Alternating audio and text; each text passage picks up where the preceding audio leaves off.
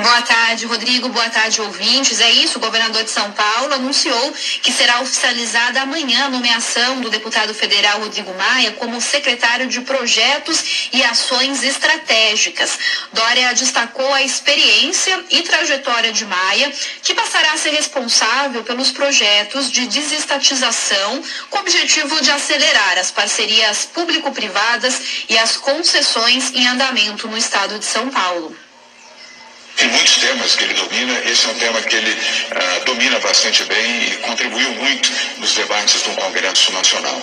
E traz também a força e a experiência do seu mandato e também na qualidade de ex-presidente da Câmara Federal para ajudar a orientar os nossos caminhos, seja na economia principalmente, é um tema que uh, vem muito uh, ao nosso interesse, isso é um governo liberal, um governo que quer ampliar os seus programas de desestatização, sobretudo agora no período pós-pandêmico e, ao mesmo tempo, a orientação política, que também é uh, um fato positivo e que engrandece a chegada de Rodrigo Maia a escolha do ex-presidente da Câmara dos Deputados se dá em meio às movimentações de Dória com foco nas eleições de 2022. Atualmente, Dória é pré-candidato à presidência da República, disputando as prévias nacionais do PSDB.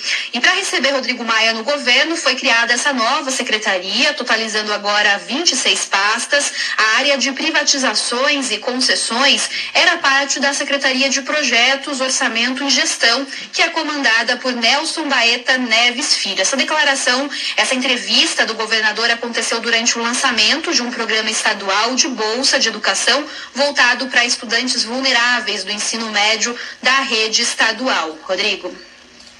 É, só um outro assunto antes de a gente se despedir. É, o governador falou sobre a decisão, comentou uma coisa sobre a decisão da Anvisa de ontem com relação à vacina para as crianças.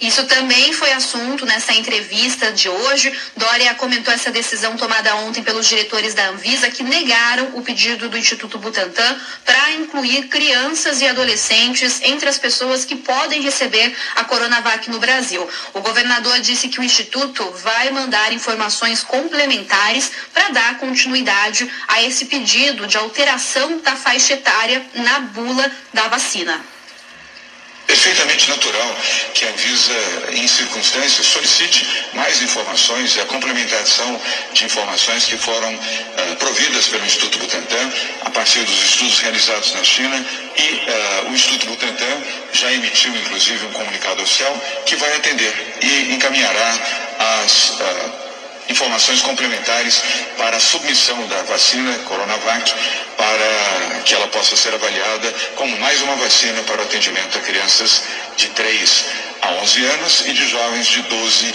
a 17 anos.